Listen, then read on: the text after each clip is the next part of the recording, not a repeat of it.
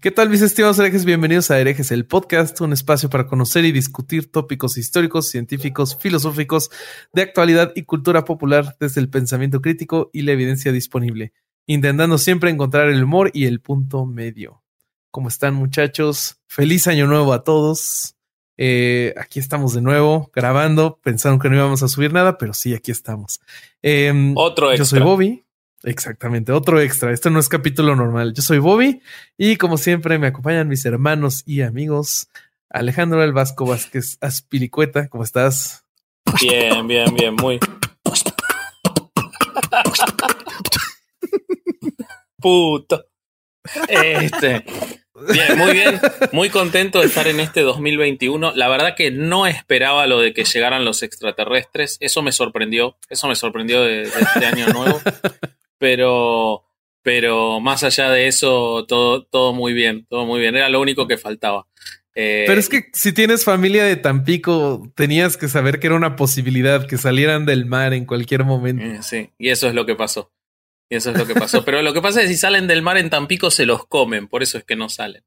Este, pero acá estoy muy, muy contento eh, de poder presentar otro de nuestros contenidos que hicimos en el curso del año y que no estaban en Spotify. Exactamente. Muy buen contenido este. Y hablando de aliens, eh, una persona que nos debe una selfie con un, alien, el D'Artagnan de estos mosqueteros llamados herejes en podcast.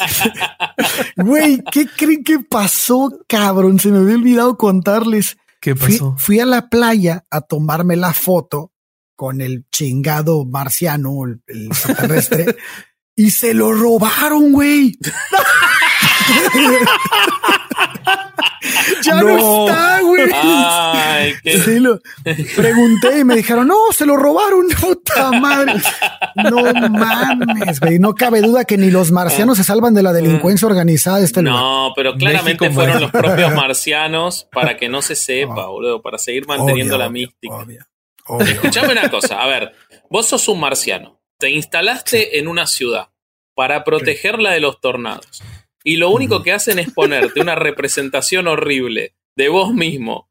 Eh, y por chavana, güey. Eh, eh, o sea, obviamente lo vas a robar. Sí, sí, sí. Sí, sí. Sí, lo quitas de ahí, qué pena, güey. Claro, exactamente, exactamente. Lo pones en un lugar que nadie lo vea, así como Tlaxcala o algo así. ah, qué mamón. Cada vez me das más. No es cierto, amigos yo, de Tlaxcala. Los yo no puedo decir nada porque Tampico es más chiquito que Tlaxcala. pero, pero Tampico me consta que sí existe porque ahí estás. No seas mamón. en defensa de Tlaxcala, yo he ido a Tlaxcala. Mira, ahí yo está, no he tenido el gusto. Yo voy a ir a, cuando vaya a México la próxima vez, voy a ir a Tlaxcala solamente para demostrarte que existe. Ok. bien. Muy Espero que puedan bueno, ¿qué, vamos a, ¿qué, ¿qué, es hoy, Oye, Bobby? Contanos. Eh, sí. Derrotado. Sí. sí. Yo bien emocionado iba a comentar algo. Mm, no, a ver, coméntanos, Durán. No, coméntanos. pues es que iba a decir que en este, en este especial en particular, que, que este, que hablamos sobre cómics eh, de Kino cuando fue su, su fallecimiento. Y este, eh, Ale, Ale se puso el sombrero, güey. Ale hizo un muy buen, muy buena mancuerna. Ahora vamos a incomodarlo a él sí, con halagos. ¿Qué necesidad? La verdad es que él hizo el programa solo. Nos hizo. Bueno, nos... bueno, bueno, bueno. También Melina, ¿no? Melina también. No, Melina. Melina fue la estrella de. Qué bruta, de, qué, qué, qué, qué buen episodio, güey.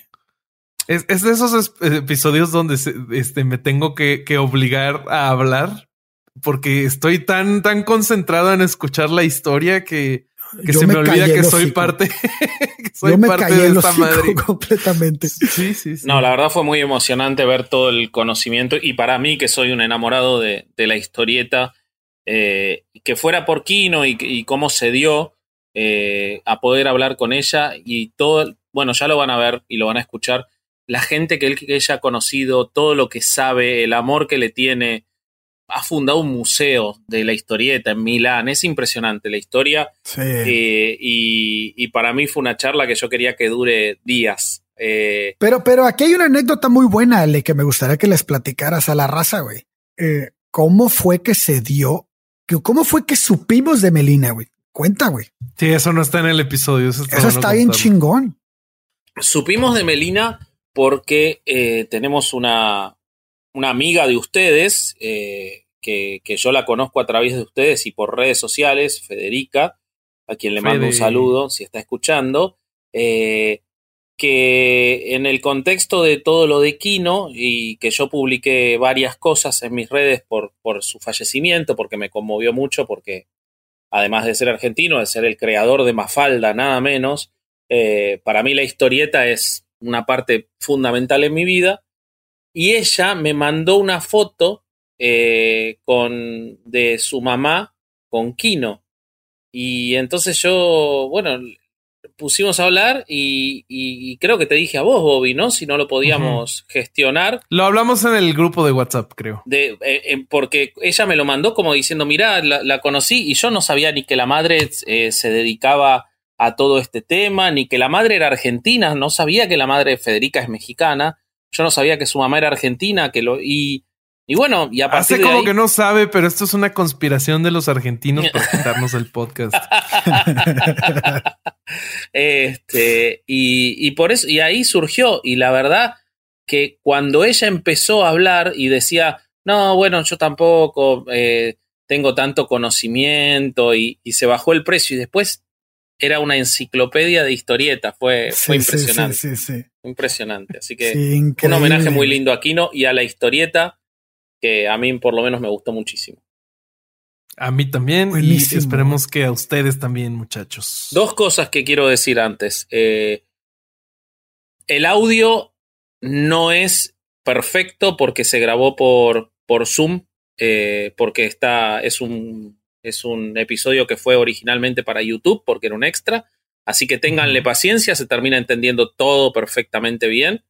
Eh, y por favor, más allá de Kino, utilicen, eh, hay un prejuicio muy común respecto de la historieta que se cree que es infantil, que se cree que es eh, un género menor.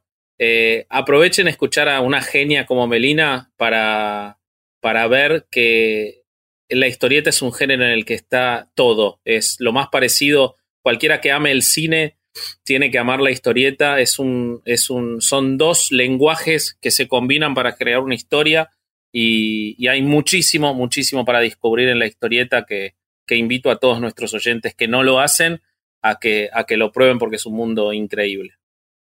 De acuerdo con todo lo que acabas de decir. Así es. ¿Tú, Corsario, algo que agregar? No. ¿Le ¿Quieres pues quemar la casa a alguien o algo así? Es una, ¿qué, qué pedo? No, es una chulada el episodio. Yo me la pasé con la boca cerrada todo el episodio porque no tenía nada que aportar. Realmente yo sé muy poco del tema, pero es un episodio que disfruté muchísimo, muchísimo. las anécdotas de Melina son increíbles. Los aportes de, los aportes de Ale me encantaron. Este, y bueno, eh, no se lo pueden perder. Eh, no le, no le quiten la oreja a este, a este especial y esperamos que les guste muchísimo.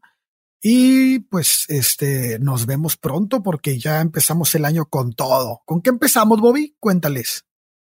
Vamos a empezar con la iglesia de los santos de los últimos días.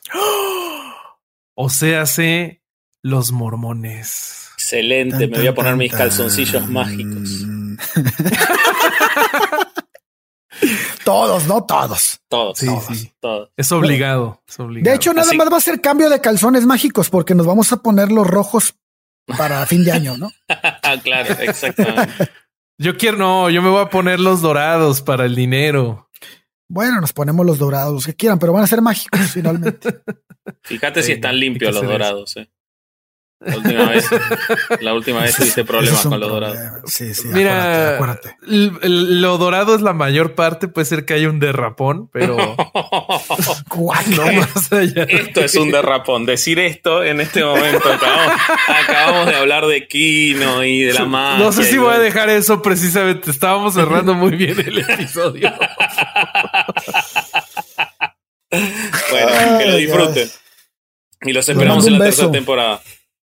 Beso en la nacha. Bye. Gracias, gracias por empezar el año con nosotros. Un abrazo. Bye. Ah, no, no, bye. Vamos a escuchar.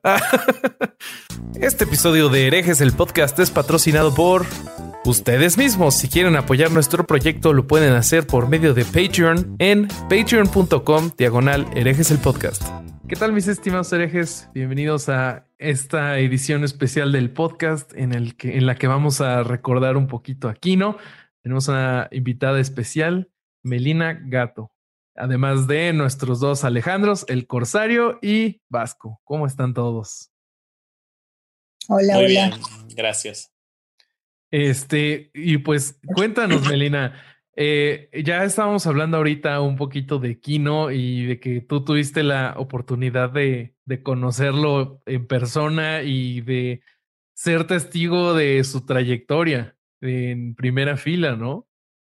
Sí, hola, hola a todos. Este, bueno, sí lo conocí, lo conocí desde que yo era muy joven porque él emigró a Italia. Él cuando fue la época muy pesada en Argentina de los militares y demás, muchas, muchos argentinos intelectuales, creativos, emigraron a Italia, eh, otros a España, pero él por, el, por una muy sencilla razón, porque un amigo de él, una persona encantadora que se llamaba, desgraciadamente ya no está entre nosotros, Marcelo Raboni, que fundó una agencia de representación de autores de historieta eh, latinoamericanos en Milán, lo llamó y le dijo, ya te conseguí un editor, te va a editar eh, Mafalda, te la va a editar Bompiani. Él en ese momento, cuando sucedió todo esto, estamos hablando de los años sete, eh, 70, no, estamos hablando de los 80, probablemente, sí, fueron los 80.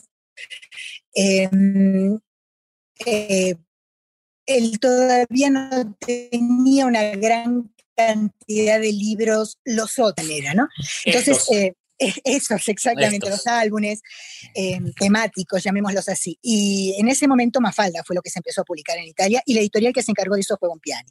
Marcelo Raboni, como dueño de esta agencia que se llama, se llama aún hoy porque existe en Italia Kipos, hizo un, uh, un contrato especial con, con Kino en el cual él tenía la exclusividad de eh, como agente, como agente literario, llamémoslo así, de derechos de él. Y le fue muy bien, o sea, empezó a publicar en Italia, pero lo que yo siempre digo, tratando de no lastimar la memoria de nadie, es que los tiempos de Quino y de la familia de Quino no eran los tiempos de Marcelo.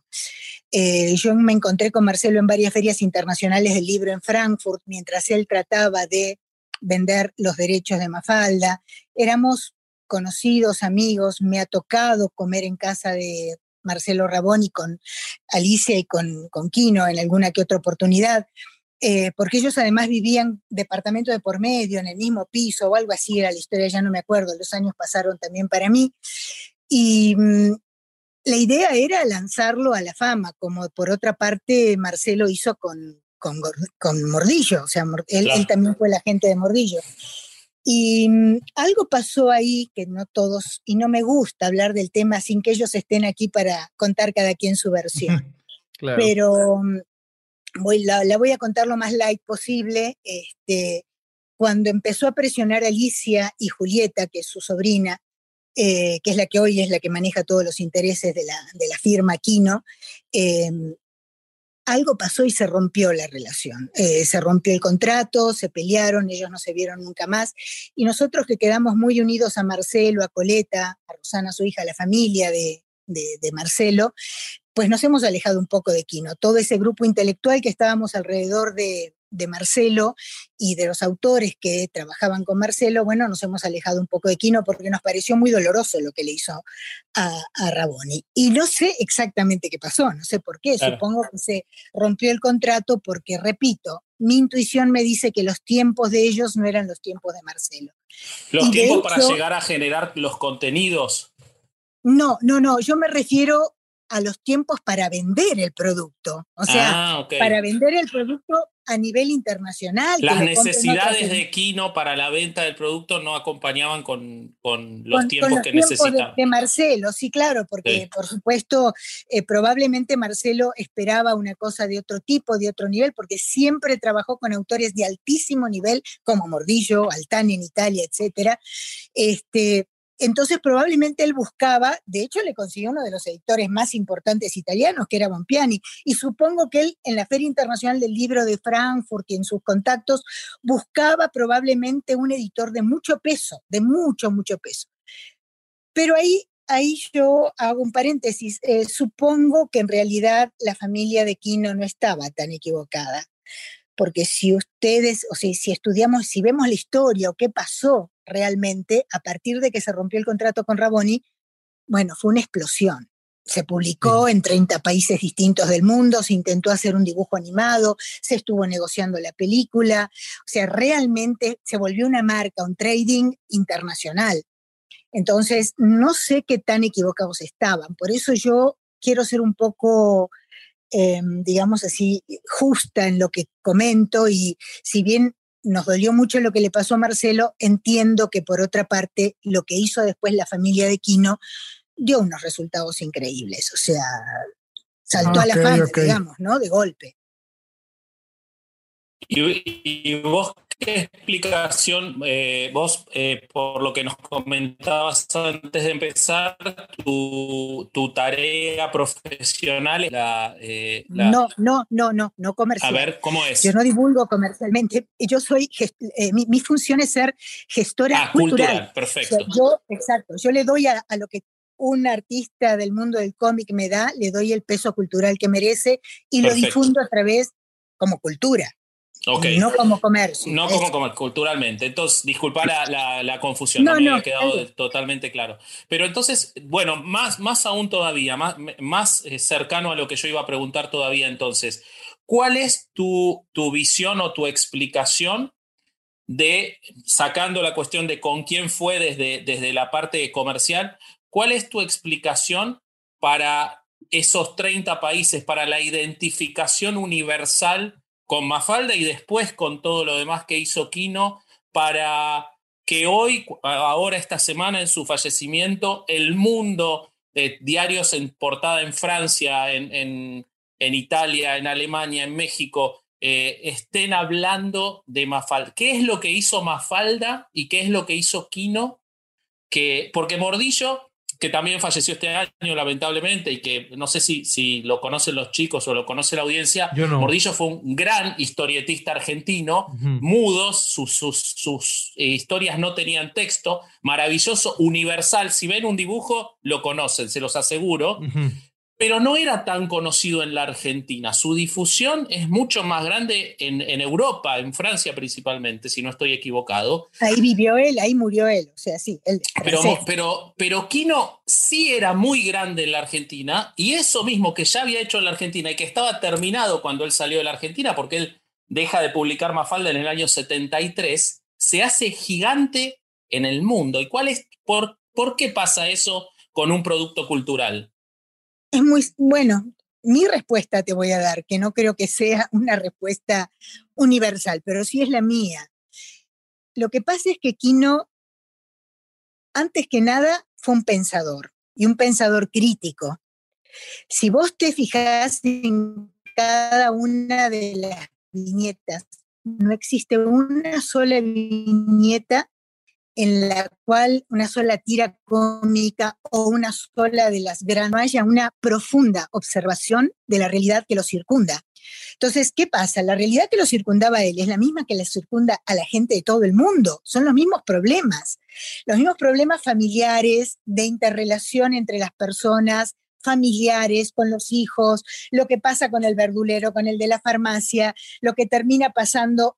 No nos olvidemos que él era agnóstico. O sea, él nunca fue creyente, al contrario, le echó muchas piedras eh, dentro de su obra a todo aquel que le adjudicaba eh, los bienes que en realidad produce la ciencia o, la bondad humana en última instancia, ¿no?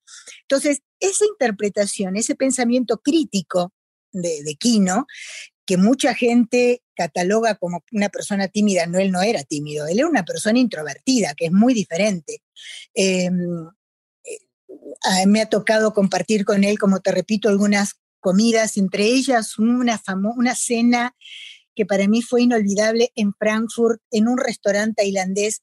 Imagínense el personaje, imagínense el, personaje en esta mesa que compartíamos todos, donde había un, delante de cada dos personas había una parrilla en el medio y nos traían cosas rarísimas. Yo en esa edad tendría que 25, 26 años para mí la comida tailandesa era algo así, yo pensaba en bichos cuando pensaba en la comida tailandesa, que se comían cosas raras, que les abrían los cerebros a los monos, qué sé yo, no sé, eso era lo primero que me, llegaba a la cabeza. ¿eh? Como en Indiana Jones. Más o menos más o menos, aunque Indiana Jones llegó mucho después, pero a nosotros, los mortales de esa época, ese mundo polinésico era...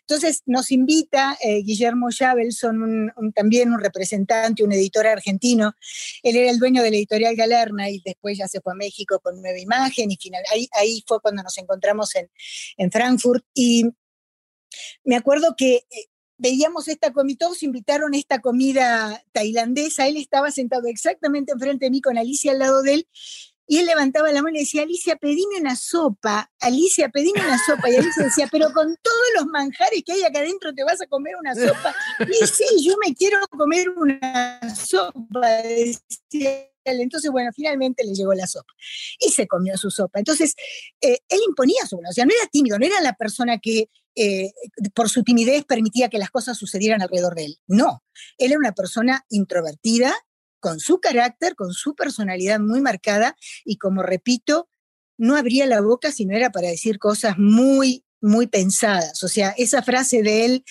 que no estoy tan segura que sea de él, pero que la leí mil veces en todos lados, que decía, cómo era eso de que para pensar, que sí tenías que abrir la boca para eh, una vez que habías pensado. O sea, eh, ese era él, o sea, así era él. Entonces, creo que eso fue lo que lo lanzó al mundo, lo que hizo de él un hombre eh, de su arte, un arte universal, que su lenguaje era universal. Eso es lo que yo creo. Creo que, creo que la frase era no todo lo que se piensa se dice, pero todo lo que se dice se debe pensar, ¿no? Eh, a eso, exactamente, esa es la frase. Perfecto. Y, atando con eso, y ya, ya dejo que pregunten los chicos, pero eh, vos estabas contando, o, lo que estabas hablando, eh, me, me, llevaba a algo que yo venía pensando estos días a partir de su muerte y a partir de un artículo que leí bueno, vos estás en México hace muchos años, pero me imagino que vas viendo cómo estamos acá en, Buenos Aires. Y entonces eh, había un artículo que decía, murió Quino, lo lloran las dos argentinas.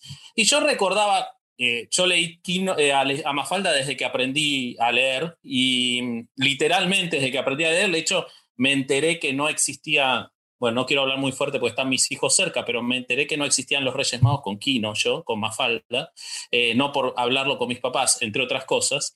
Y, y lo que siempre noté, y, viendo lo demás grande, es que Manolito era el capitalista, pero no era malo. Y Susanita era conservadora, pero no era mala. Y Mafalda eh, era la, filósofa y Libertad era más de izquierda, pero pero todos, él a todas las posiciones, él les ponía un entendimiento, salvo a cuando era el capitalista que arrasaba, o que ese era el villano quizás más en sus otras historias. Entonces, yo veo como una cosa muy humanista y muy abierta en su historia, y creo que eso hizo que todos se sintieran cercanos a Mafalda.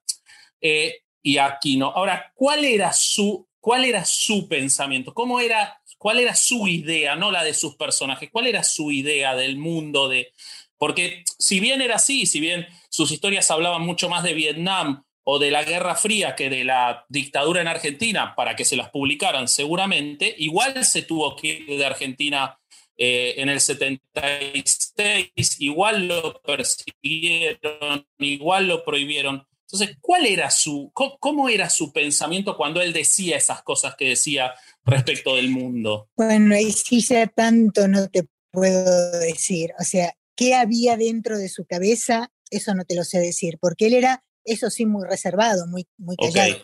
Te puedo hablar de él como ser humano, como persona inmediata que yo conocí. O sea, me da la impresión de que era un ser humano exquisitamente coherente. O sea, él tenía su filosofía de vida y creo que la plasmaba en los, de alguna forma lograba hacer que sus personajes, aún en, los, eh, las viñetas temáticas, eh, mostraran lo que él sentía de lo que estaba pasando en el mundo, sin quitarle la dolorosa realidad humana porque al final de cuentas cuando te presenta una, gráfica en la cual están los médicos operando y aparece una cosa escrita acá que dicen, este, gracias a Dios se salvó, y en realidad todos sabemos que no es, bueno, todos, algunos pensamos que en realidad fueron los médicos. Por supuesto. Este, o cuando te presenta las viñetas temáticas que en el fondo pueden interpretarse como deprimentes, o sea, como que hay una visión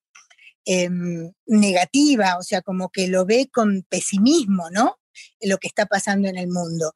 no sé si te acordás de una, de una viñeta, un, cuadro entero de él, de esos de, de los libros temáticos en los cuales está todo el supermercado alrededor y está este señor pasando por la caja con una cuerda para colgarse, está pasando para cobrarle a la chica de la caja la cuerda para colgarse y el banquito del cual se va a subir para colgarse. O sea, podés interpretarlo como quieras, pero un fondo de pesimismo siempre había, si te fijas en la obra de él.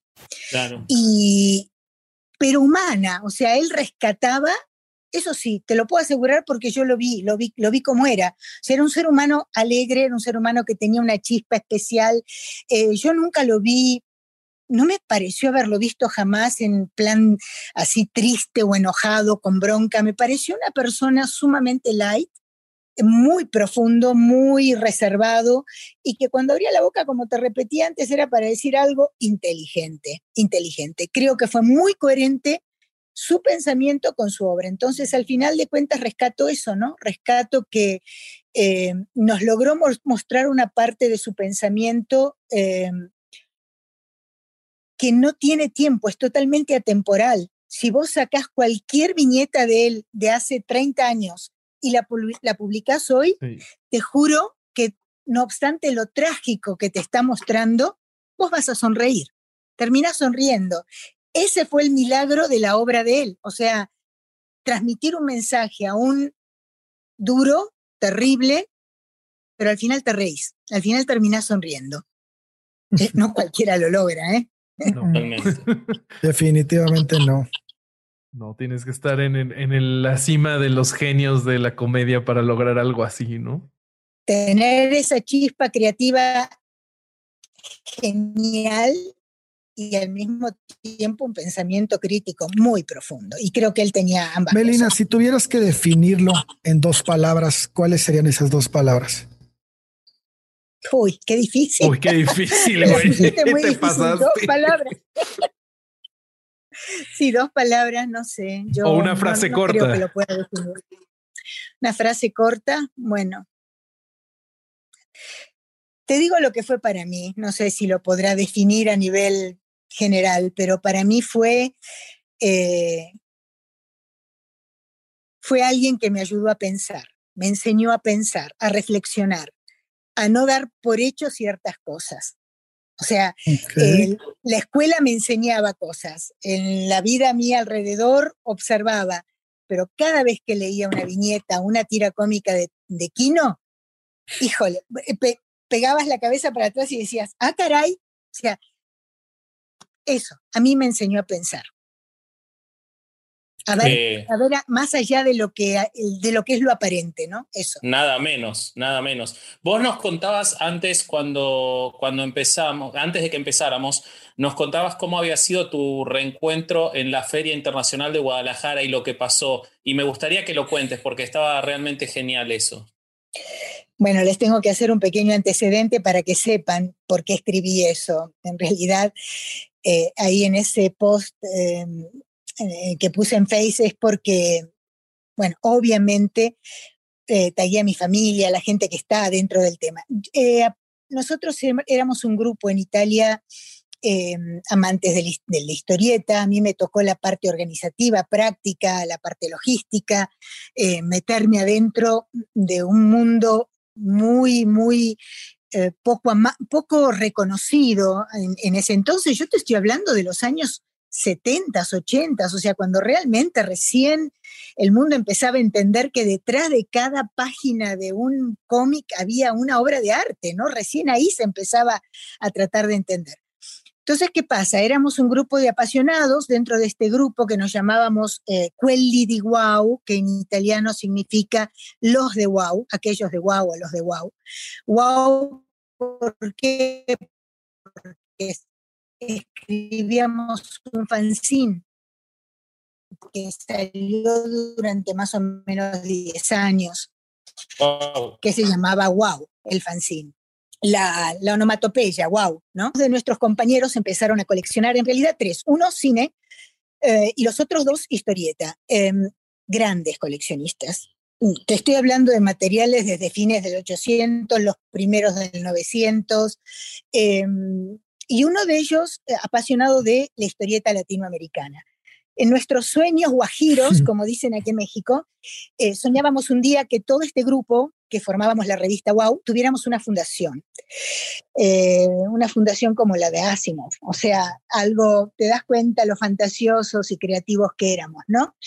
Y soñábamos poner adentro de esta fundación todo lo creado en el mundo del cómic, desde la, ilustración, la, animación, la historieta, los originales. Teníamos un sueño, un sueño que todo esto que ellos coleccionaban un día formara parte de esta fundación.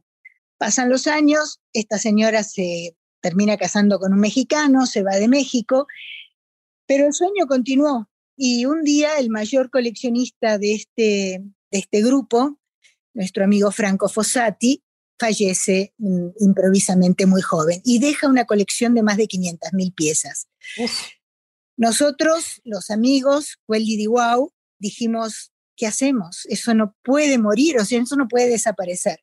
Entonces soñamos con hacer la famosa fundación. Dijimos, yo ya viví en México, Em, más bien viví en Perú, pero bueno, yo no estaba en Italia, digamos, ya me había casado con mi diplomático mexicano, ya estaba recorriendo el mundo con su misión diplomática y decidimos em, no perder esa colección y no perder ese espíritu que nosotros teníamos y crear la fundación. En el momento en que él murió, juramos frente a su tumba, a su, a su ataúd, que no solo nos iba a perder la colección, sino que en Italia, que era donde estaba la colección. Arrancamos con este sueño alrededor del 2000, a trabajar duro. Y en el 2003 yo empecé a ir y venir em, a Italia para empezar a tratar de ayudar a concretizar. Desde México iba y venía para tratar de concretizar este sueño. En medio de todo esto, que fue justo el año en que yo empecé a viajar a Italia, a quedarme meses enteros para hacer eso, gestión cultural e intentar convencer a las autoridades que nos dieran la sede y armar todo el paquete, vuelvo a encontrar a Quino. Me lo encuentro en Guadalajara. Vos imaginate qué era yo. Yo era un volcán de ideas, de sueños, de emociones, de fuerza, porque lo que juramos frente al ataúd de Franco era, nos dio una fuerza enorme para tratar de no perder la colección, de formar la fundación y con esa fundación formar el museo. Ese era el camino, la meta. ¿Cómo íbamos a llegar? Era todo por descubrirse. Y en una comida que tuvimos juntos ahí en Guadalajara, eh, cuando lo fui a saludar y le recordé la época de Rabón y con mucha prudencia, porque no sabía hasta qué punto él me iba a decir, señorita, no me hable más de eso, ¿no? O sea, Melina, ya este es un tema que no quiero tocar. Pero bueno, sí recordamos la época de Milán, los amigos que habíamos tenido en común en Milán, y le conté el sueño. Y le conté exactamente lo que, lo que quería hacer y, él me decía, pero ya lograron algo. No, recién estamos armando el sueño, pero sí quiero, sí queremos lograrlo. Y él me contestó, él me miraba, muy, muy, te digo que de muy pocas palabras. Yo le había pasado una tarjeta eh, del museo, si, ves el, dibujo ahí dice, dice para Melina, pero está atrás de una postal del museo, de lo que soñábamos en esa época que iba a ser el museo. Y él volteó la tarjeta que le di, la postal, agarró una lapicera y empezó a dibujarme una mafalda y me puso para Melina. Y me la entregó y me dijo, nada, Melina, nada es imposible. no te podés imaginar la fuerza que me dio. O sea, si él que salió de... Al final él era argentino como yo, o sea, al final él había soñado o no, o, simplemente esperó que sus personajes fueran eh, por lo menos entendidos, no sé si conocidos por el mundo, pero por lo menos entendidos. ¿Por qué no iba a poder yo? No sé, me fui de ahí con mucha, mucha fuerza y, Después no lo volví a ver nunca más, no tuve oportunidad porque lo del museo me sacó muchos años en Italia y no hemos coincidido cuando fui a Buenos Aires y cuando él fue a Italia yo estaba en Milán, él estaba en Roma. En fin, circunstancias varias no lo, no lo pude volver a ver. Y hoy en día que él falleció, es el día que él falleció, yo pensé y dije, ¿cómo me hubiera gustado poderle decir, ¿sabes? ¿Sabes que lo conseguimos? ¿Sabes que tenías razón? ¿Sabes que nada es imposible? ¿Sabes que esta señora este común mortal que, ese día te contó un sueño, no sola, por supuesto que yo no hice nada sola, fuimos un, equipo, un grupo que trabajó, a mí me tocó una parte de esa, de esa organización, lo logramos. El museo existe y está allá en Milán. Me hubiera gustado decírselo, pero estoy segura que él ya lo sabe. Esté donde esté, yo te digo, no creo en religiones, yo tampoco, pero la energía existe y estoy segura de que Carlos Trillo, que murió poco después de que abrimos el, museo y alcancé a hablar con él cuando estaba viajando a Inglaterra, que es donde él murió, yo estaba inaugurando el museo en ese mismo, en ese mismo periodo, Carlos, en ese mismo mes. Carlos Trillo, les aclaro, es a mi modo de ver, eh, esta es mi opinión personal y sin ofender a Westergel, a mi modo de ver es el mejor guionista argentino de historieta por la producción que tuvo y si tienen oportunidad los que están escuchando de buscar las obras de Trillo, Trillo fue maravilloso, maravilloso y súper eh, eh, productivo y escribió tanto, es inagotable la obra de Trillo y de una calidad enorme y en un rango de temas gigantesco. Eh, mucho más conocido en Europa que en la Argentina, sin embargo el premio de la historieta en la Argentina se llama Carlos Trillo hoy en día eh, un guionista gigantesco, eh, como para poner el contexto de quién está hablando Melina.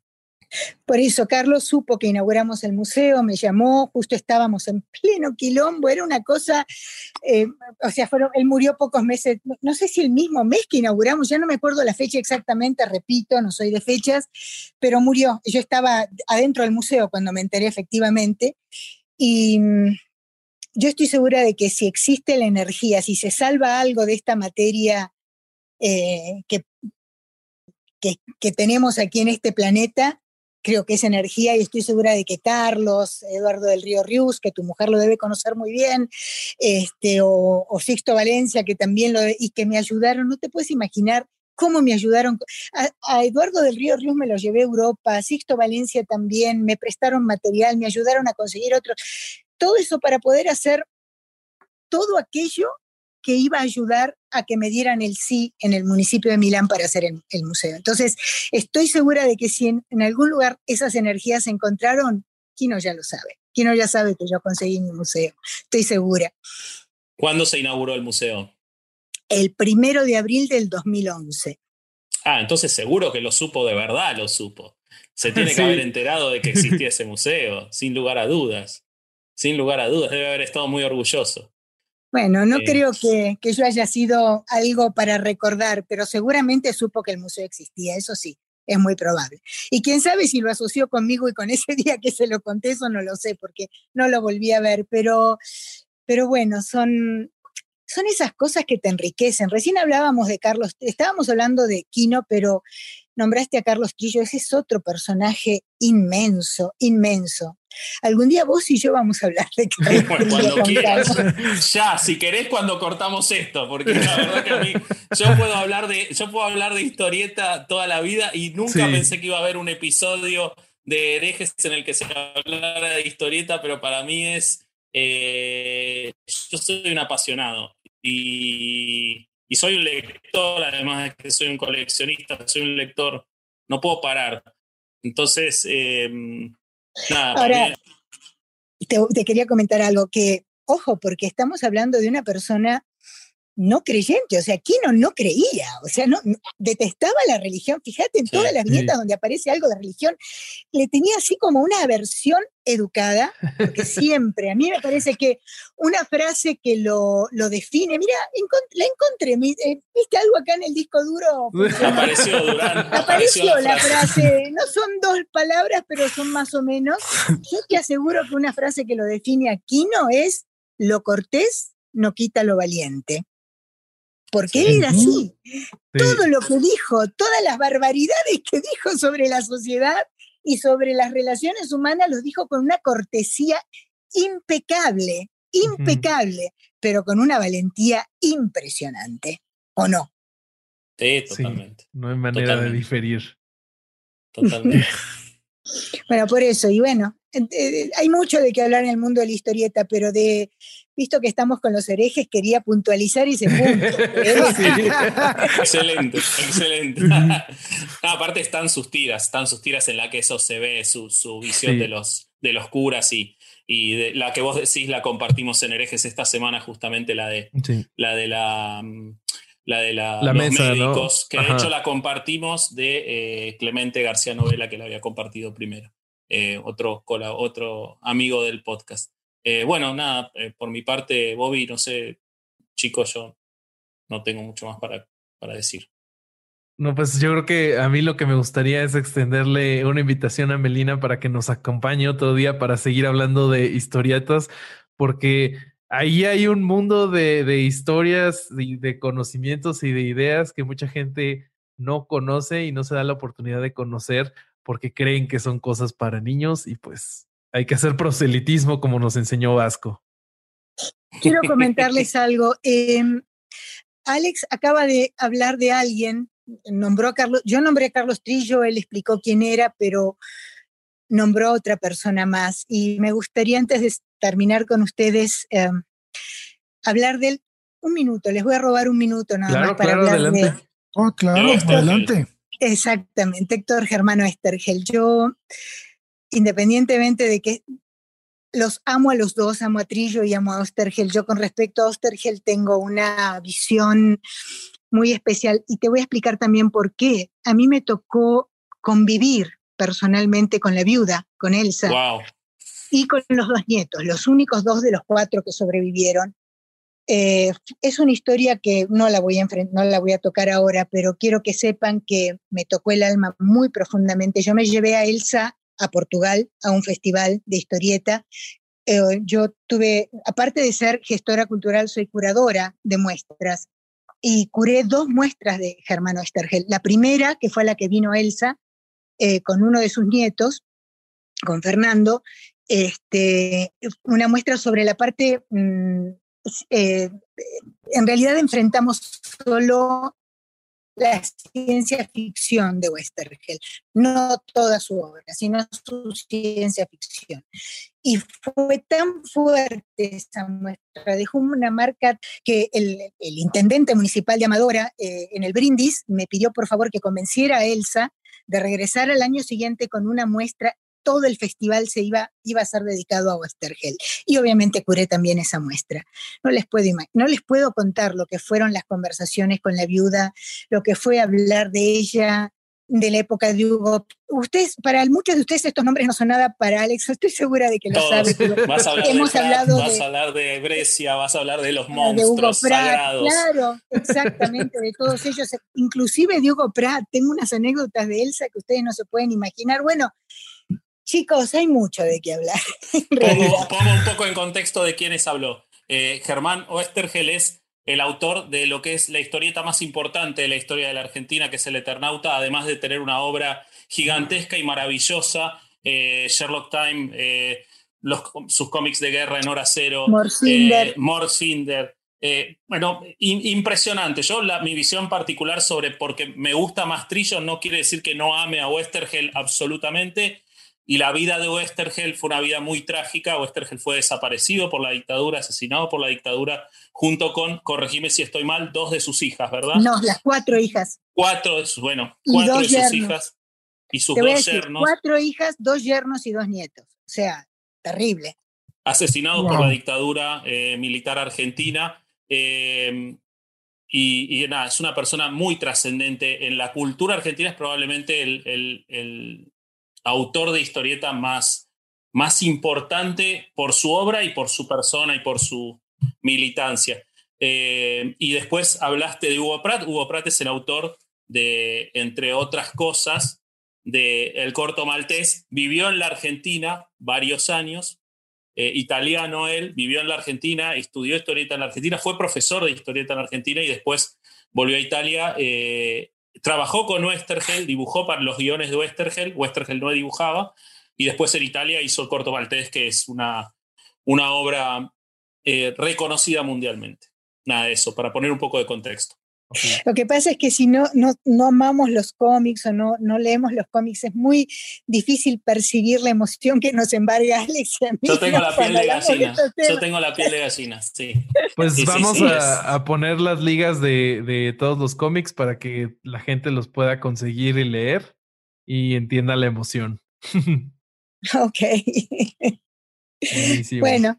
Muy bien, muy bien. pues yo, muchísimas gracias. Yo nada más este, quiero agradecerte, Melina, por, por esta plática tan, tan padre. Y este, y bueno, mi silencio es porque yo cuando no sé de un tema prefiero callar y escuchar. Entonces estoy muy, muy atento en lo que están diciendo. Me gusta mucho, me ha abierto el apetito de esa lectura. Ale me está introduciendo en el mundo del cómic. Este, y ahí vamos. Entonces, Qué, qué, padre, qué padre hablar con una persona que tuvo tanta cercanía con este persona, con esta persona y con sus personajes. Y este, y es para mí en personal un honor estar esta noche platicando contigo y, y este, y nada más quiero que sepas que estamos extremadamente agradecidos con esta plática. Muchísimas gracias a ustedes, al contrario. Quiero decirles que dentro de cada país del mundo, en, en todos los países donde se desarrolló mayormente el cómic, hubo un parteaguas, hubo un antes y un después. Eh, Kino tal vez no fue el antes y el después en Argentina, no, no lo fue.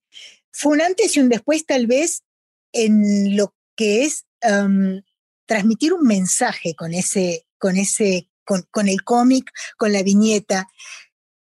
Ese aspecto del, del cómic sí fue en el parteaguas. Hubo otros parteaguas muy, para mí, a lo mejor Alex disiente conmigo, pero para mí el parteaguas en absoluto en Argentina fue Oestergel, fue el que generó un, cambio brutal dentro de la historieta argentina, pero dentro de lo que es transmitir un mensaje, porque en Argentina leíamos cómics eh, europeos, cómics eh, de Estados Unidos, estaba la revista El Tony que traía de todo, era, era una miscelánea enorme adentro, eh, pero eran aventuras, era un cómic de aventura, de historias, de narraciones. Em, en realidad, transmitir un mensaje tan concreto, tan relacionado con esa reflexión del ser humano que empezó poniéndote una sonrisa en la boca, ese parteaguas, ese parteaguas sí fue Quino. Eso quería agregar, nada más como final. ¿No? Excelente. Increíble. Sí, excelente, no, totalmente. Me quedé, me quedé, no, no, quiero agregar nada, quiero, quiero que lo cerremos porque no hay nada más para decir. Ok, ok, chicos, muchas gracias a ustedes. Estoy a sus órdenes cuando quieran saber lo que quieran saber. Ojalá que nos tomes en serio la, la invitación de volver para platicar de más historietas. Me gustaría, Bobby, hablar de México, ¿eh? Ojo. Claro. De Rius de Rius, de los parteaguas mexicanos, ¿cómo no? Claro que sí, encantada de la vida. Buenísimo, pues te tomaremos la. Y de Rius que, y de Rius que también es agnóstico. Ah, ahí va, entonces. Ahí vamos. El hereje mayor del mundo del cómic. Vamos todos de la mano. Chicos. Muchísimas gracias. Muchas gracias.